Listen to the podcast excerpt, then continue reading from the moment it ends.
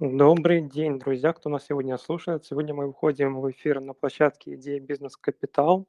Мы запускаем новую рубрику беседы, практические беседы с бизнес-психологом. Э, меня зовут Евгений Жуковец, я SEO компании Тризери, предприниматель.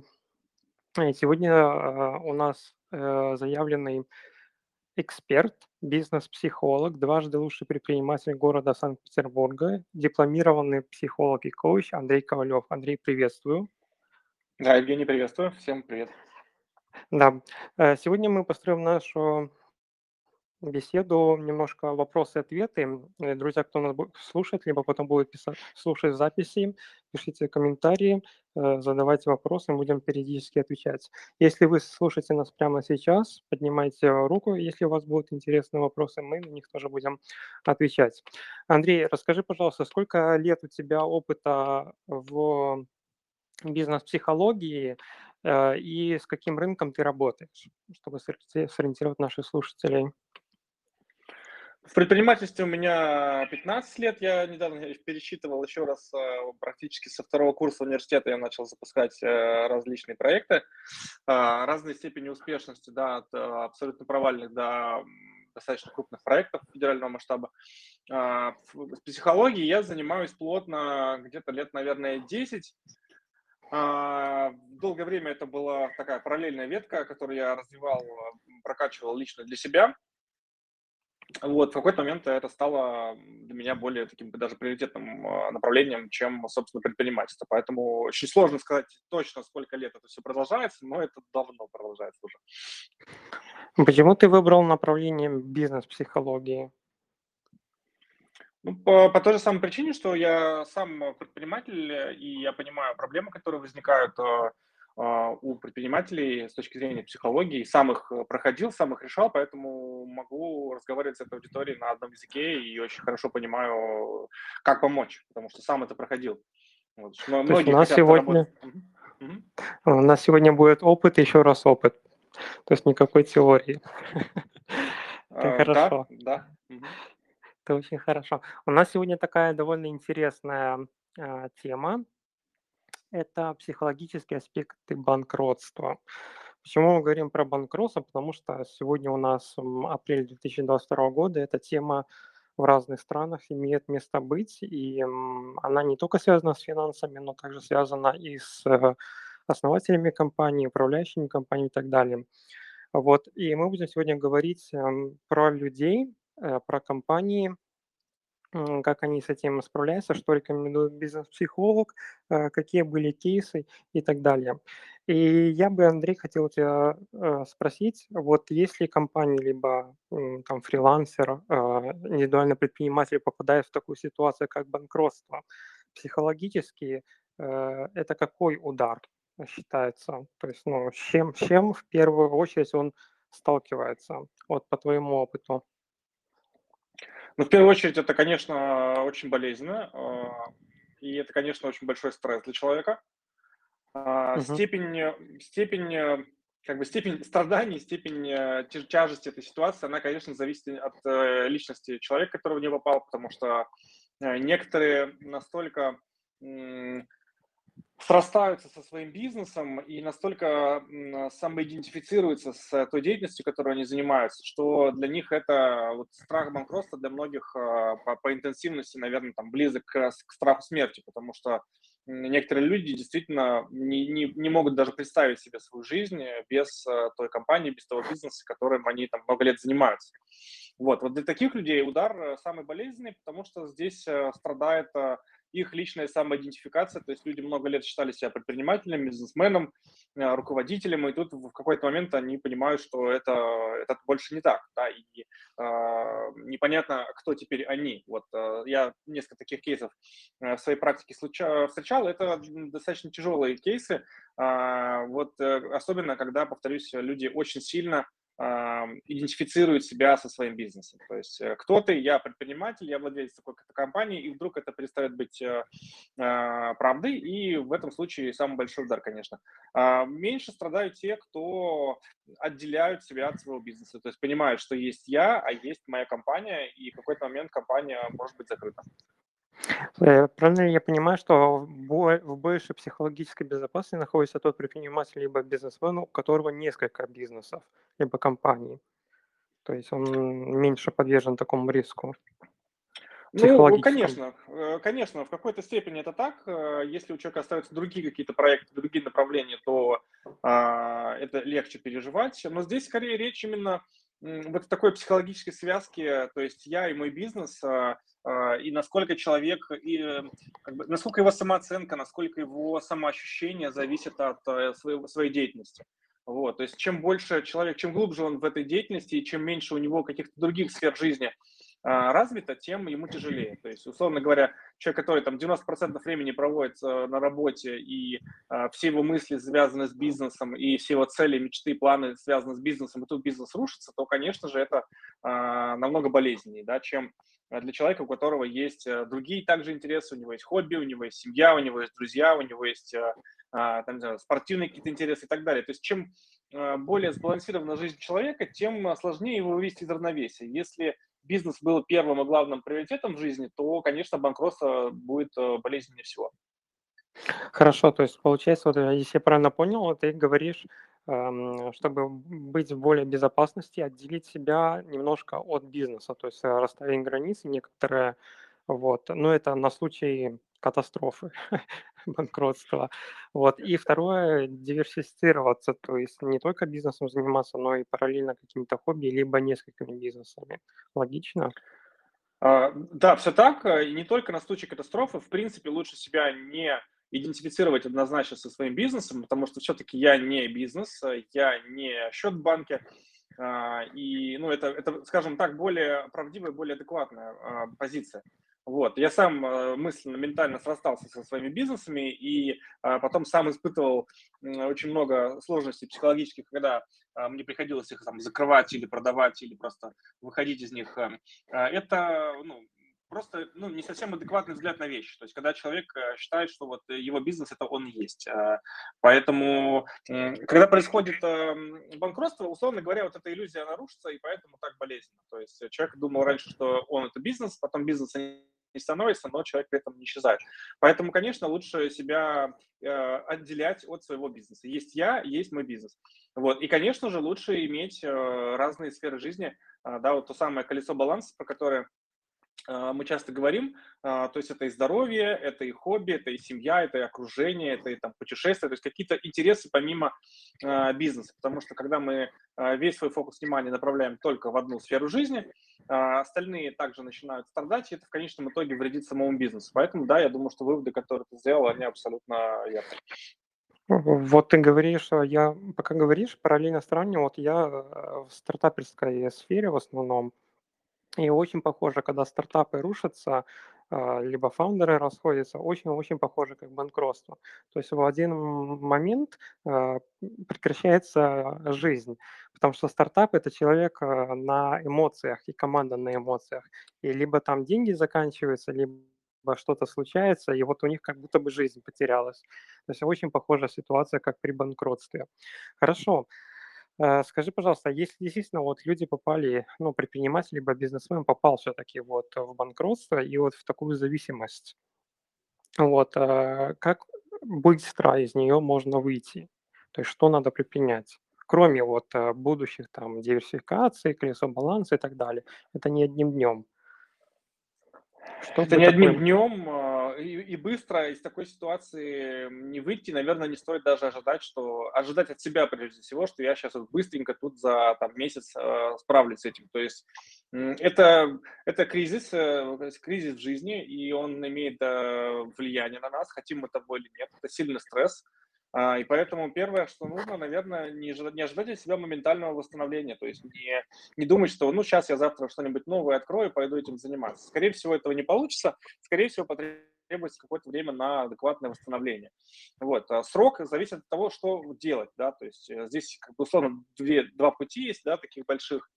А, первый – это уйти в, в позицию жертвы, страдать, мучиться, изводить себя, критиковать себя, осуждать себя – а, и э, это может продолжаться сколько, сколько угодно долго, да, и потом в итоге, значит, э, остаться таким сломленным, разочарованным человеком, такие, к сожалению, тоже есть.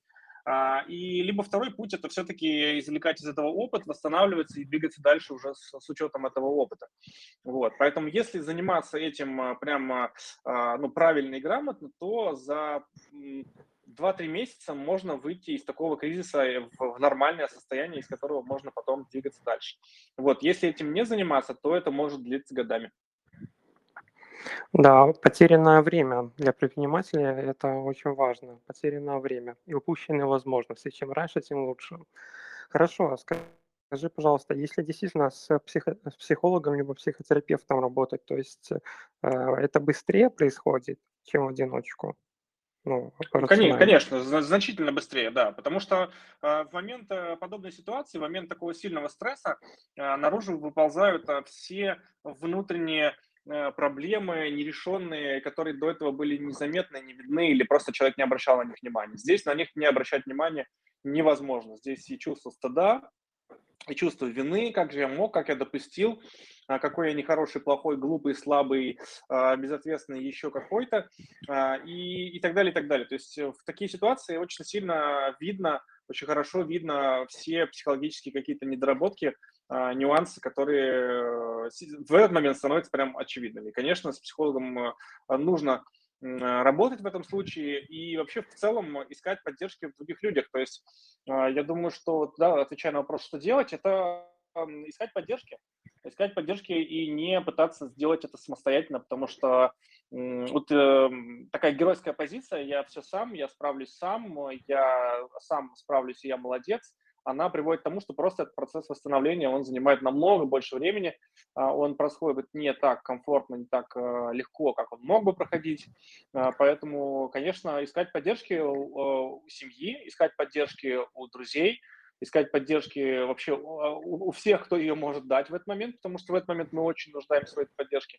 И, конечно, получать поддержку профессиональную э, от людей, которые этим профессионально занимаются. А, э, понял, хорошо. Слушай, вот ты называл про стыд, да, который вылазит вот после осознания, что человек стал а, банкротом, либо компания банкротилась, что стыд.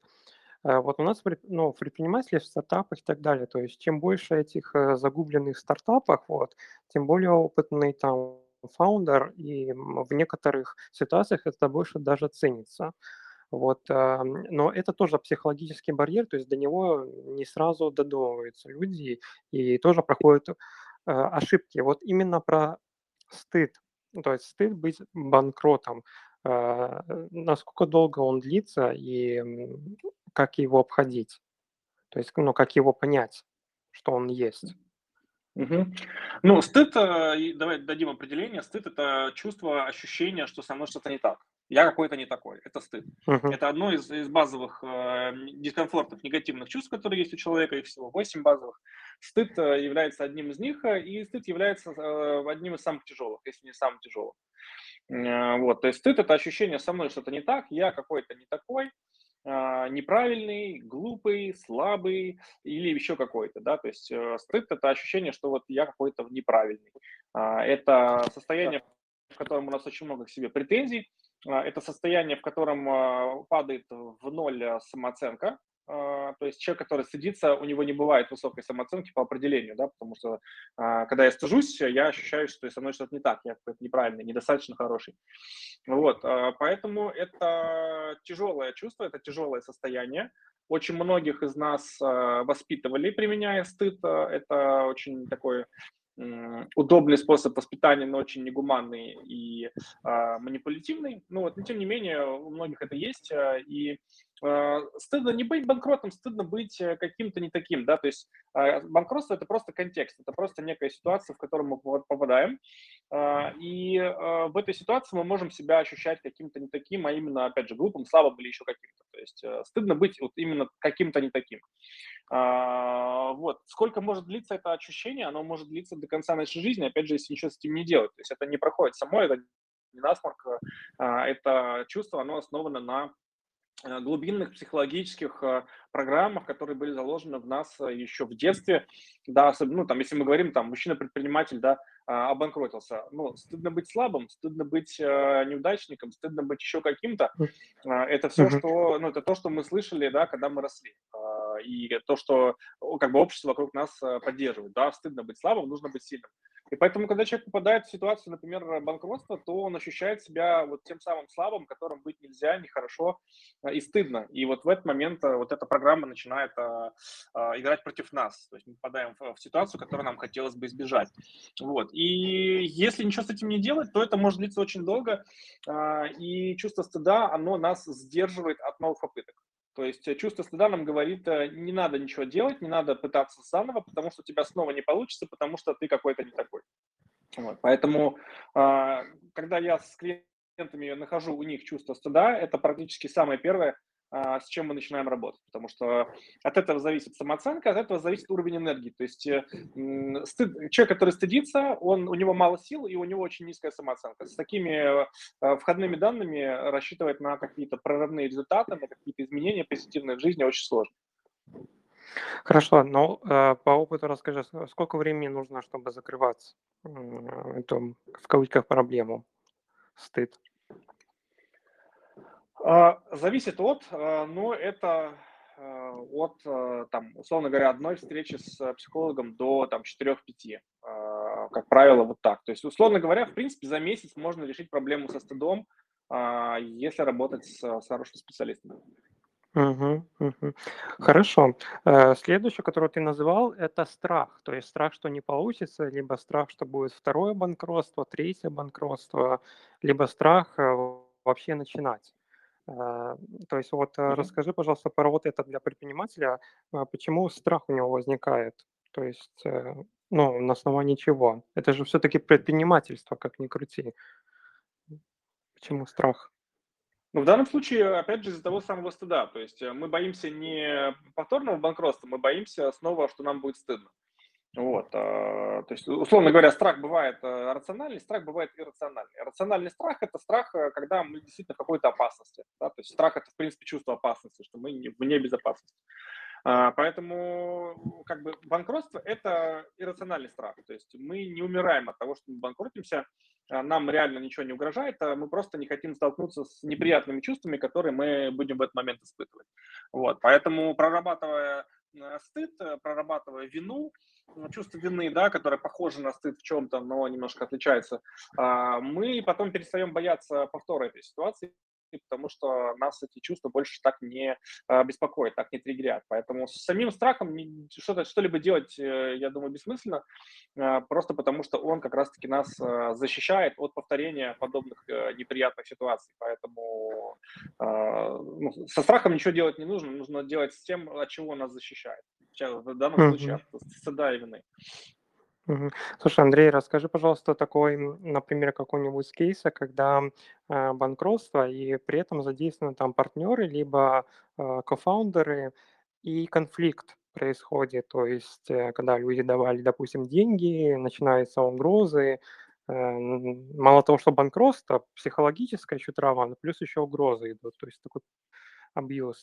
Вот, э, что в этом случае ты порекомендуешь делать предпринимателю? Ну, вопрос э, достаточно сложный, что порекомендую. Я сам с таким сталкивался, э, как основатель тоже, потому что я сам проходил через банкротство. Э, были и угрозы, были и различные роды запугивания. Ну, что делать? Прежде всего, восстанавливать ситуацию, восстанавливать свое, свое состояние, потому что когда мы находимся в тяжелом состоянии, когда у нас нет сил, когда у нас нет энергии, когда мы находимся в негативных эмоциях, то наша способность изменить ситуацию к лучшему, она очень маленькая. То есть нам очень сложно что-либо сдвинуть с места. Поэтому помните о том, что э, и вам, и вашим партнерам или кредиторам выгодно, чтобы вы себя нормально чувствовали, чтобы вы продолжали активную деятельность и решали этот вопрос. Вот, поэтому главное, наверное, не уходить в, в состояние жертвы, а, не, не жалеть себя как-то, да, очень долго, да, что вот как я бедный несчастный, что я могу сделать, а работать над восстановлением своего состояния. Потому что вот в таком подавленном состоянии очень сложно решать э, вопросы адекватно. Поэтому э, направить на это внимание основное, то есть э, восстанавливаться эмоционально и думать, как решать эту задачу, общаться с людьми. Но если там совершенно неадекват или какие-то там, ну, условно, уголовные замашки, да, там, значит, угрозы и запугивания, ну, тогда просто привлекать людей, которые будут вас от этого защищать, юристов или там службы безопасности или кого-то еще. Вот, то есть не, не играть в героя, с одной стороны, а с другой стороны не уходить в жертву, то есть продолжать э, э, работать над собой, восстанавливать свое состояние и думать, как, э, какое решение найти в этой ситуации. Ну, ты, да, молодец, правильно говоришь, предприниматель всегда найдет решение. Главное, чтобы мозг был в порядке. Вот это важно. Хорошо, друзья, если вы нас слушаете и у вас есть какие-то комментарии, либо вопросы, либо вы хотите поделиться своим кейсом, поднимайте, пожалуйста, руку, мы пригласим вас на сцену нашей виртуальной, вместе с вами пообщаемся. Но мы пока продолжаем. Андрей, жизнь после банкротства, что это такое? То есть, насколько я понимаю, э, люди могут эм, пережить одно, то есть самое печальное – это такой горький опыт– это первое, то есть первая какая-то критическая ситуация, сейчас если банкротство. То есть э, что имеется в виду жизнь после банкротства? Э, когда человек уже э, осознал, и что он может делать, то есть куда может развиваться событие, события именно для предпринимателя. Вот по моему опыту, когда я наблюдал, это либо они уже больше не занимаются предпринимательством, допустим, уходят в найм, чтобы обезопасить себя, либо наоборот еще больше. Э, погружается в предпринимательство, потому что опыт уже есть. Вот что с твоим опытом э, с клиентами? Жизнь после банкротства. Ну, опыт разнообразный. Э, вообще, банкротство – это хороший повод переосмыслить свою жизнь. Uh-huh. То есть это хороший повод остановиться и понять, чего я хочу дальше. А, и иногда это приводит к очень хорошим изменениям в жизни людей. То есть банкротство жизнь после банкротства есть, и она зачастую лучше, чем а, до этого, потому что а, иногда это хороший повод, а, повторюсь, э, переосмыслить вообще, чего я хочу в этой жизни. Иногда люди занимаются бизнесом неосознанно, просто когда-то начали это делать и продолжают это делать там 10 лет, не совсем понимая, почему именно этот бизнес, зачем это нужно, к чему они хотят прийти. А когда происходит э, банкротство, это как стоп-игра, да, то есть, э, ну, подумай, что я хочу, э, подумай, э, да, куда я хочу прийти, вообще, чем я хочу заниматься. А, вот, поэтому очень по-разному это развивается, и, опять же, э, два пути, да, либо уйти в жертву, разочароваться во всем и говорить о том, что значит, бизнес сделать невозможно, или все там нечестно, плохо, значит, э, да, это вот э, первый вариант, либо второй, извлечь опыт из этого, да, то есть, окей, а, что от меня зависело, что от меня не зависело, это тоже очень важный вопрос, кстати говоря, потому что иногда банкротство происходит по а, совершенно независящим от человека обстоятельствам. Вот, а, да, если взять там ситуацию каких-то военных действий, у человека мог быть э, очень классный выстроенный бизнес, идеально выстроенный бизнес на территории, где началась война. Как, ну, как, бы, как, как он мог это э, предотвратить? Никак. То есть э, в данном случае это от него просто никак не зависело. То есть есть форс-мажор, есть вещи, которые от нас не зависят. А, имеет смысл это принять для себя а, и извлечь опыт из э, того, что было. То есть что я сделал правильно, что я сделал неправильно, как я буду действовать в следующий раз. А, и скорректировать свою жизненную стратегию, то есть как я буду двигаться дальше с учетом полученного опыта. Вот, поэтому жизнь после банкротства есть, и она зачастую намного более а, осознанная, чем до этого, потому что человек, а, вот эта ситуация, она заставляет остановиться, задуматься и а, заново как бы перестраивать свою жизнь уже с учетом всего полученного ранее опыта. Круто, очень круто. У нас есть вопрос. Алла, мы видели вашу руку поднятую. Пожалуйста, включайте микрофон, присоединяйтесь к нам. Добрый день. Даже не вопрос, наверное, а поделиться ситуации, слушаю а, Андрея, прикладываю это все к себе, и, в общем, так хорошо все откликается. Почему? А, у меня нет опыта банкротства, но а, есть у меня один бизнес, который к этому близок. И как один из вариантов мы это с моим юристом рассматриваем. И поначалу, когда юрист мне озвучил Э, такой вероятность, у меня был полный шок. Вот весь комплекс чувств, который Андрей описывал. Uh-huh. И это действительно ситуация, в которой я не виновата. Это гостиничный бизнес, который, ну, у многих загнулся, начал загибаться с э, началом пандемии, ну и сейчас, в общем, практически, я не знаю, кто из отельного бизнеса выживет в нынешней ситуации.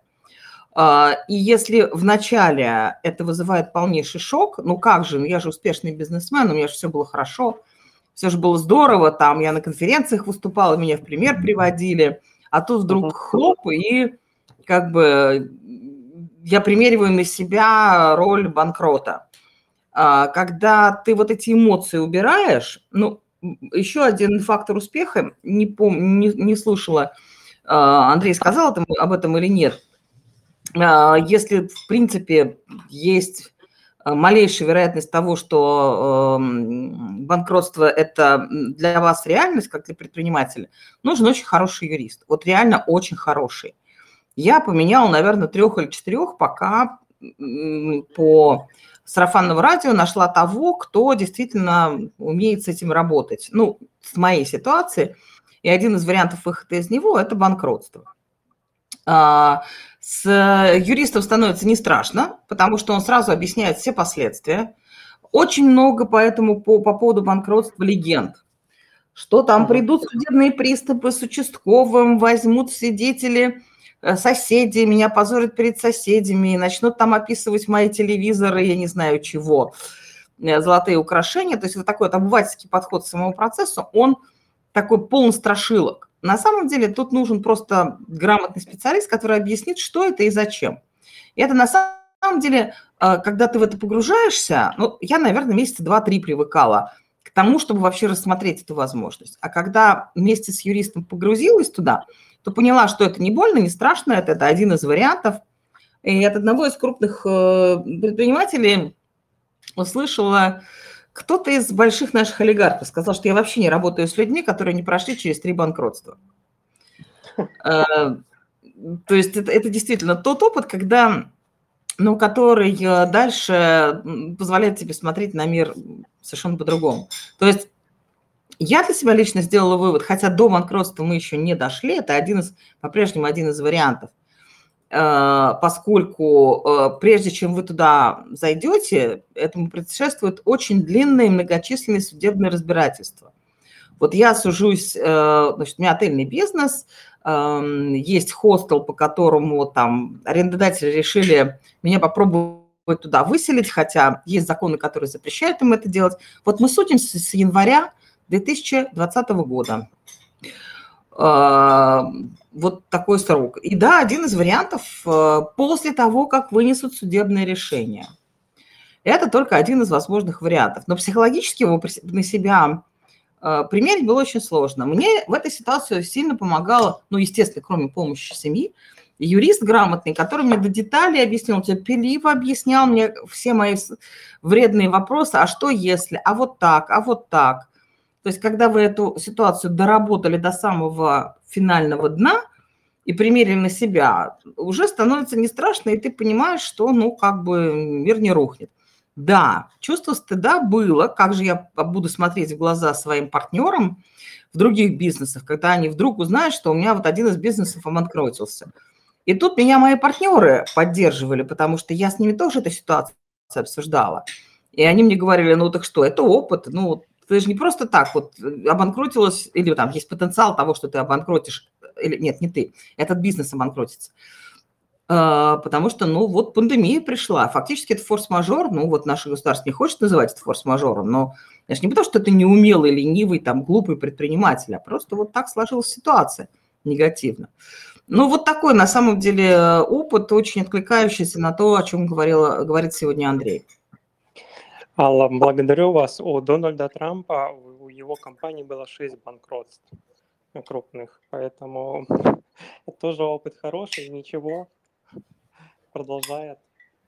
Да, я, я согласен. Если бы, если бы это, если бы эта процедура была какая-то неправильная, то ее она бы не была предусмотрена законодательством как э, законный способ э, решения этой проблемы. То есть, э, поэтому в данном случае, если это предусмотрено, то значит это нормально.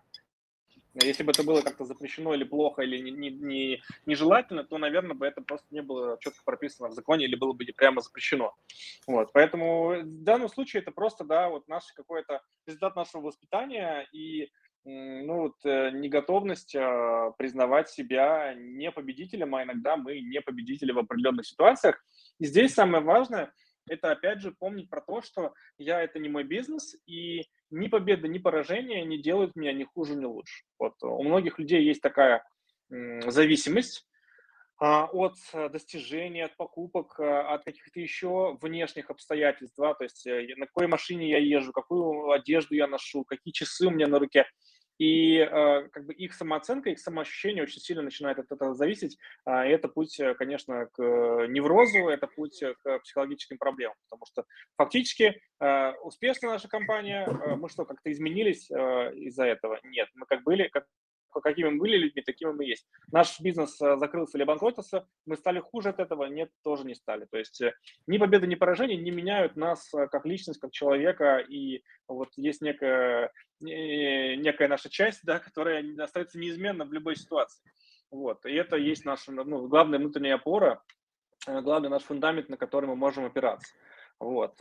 И желательно выходить вот из этих зависимостей от результатов своей деятельности до того, как произошел кризис и банкротство, потому что это будет намного более мягко и спокойно, да, хотя 90% людей все равно приходят э, ко мне, когда уже все случилось, но для тех, кто слушает или будет слушать, э, все-таки лучше это сделать заранее, чтобы вы не зависели от этого, чтобы вы не э, связывали свое вот это, самоощущение, свой, свой уровень э, самооценки, какого-то вот удовлетворения жизнью от внешних обстоятельств, на которые мы не и можем даже полностью э, влиять. Есть вещи, от которых нас не зависит, поэтому лучше всего не подвязываться на какие-то вот такие внешние обстоятельства. Благодарю, Андрей, за твой вот пошаговый некоторый план для таких ситуаций, либо ситуаций, которые придут. Друзья, мы заканчиваем наш эфир. Сегодня мы говорили про психологические аспекты банкротства, что это такое, какие бывают э, страхи, э, какие бывают э, стыд и так далее. И сегодня с нами на связи был Андрей Ковалев, дипломированный психолог и коуч. Пожалуйста, если у вас будут какие-то вопросы, пишите, не стесняйтесь, пишите в идее бизнес-капитал, э, все контакты Андрея там. Оставайтесь с нами на связи, каждую неделю будем выходить в эфир, э, говорить про новые-новые кейсы, новые-новые ситуации с бизнес-психологом. Меня зовут Евгений Жговец. До встречи через неделю. Пока-пока. Благодарю. Всего хорошо. Счастливо.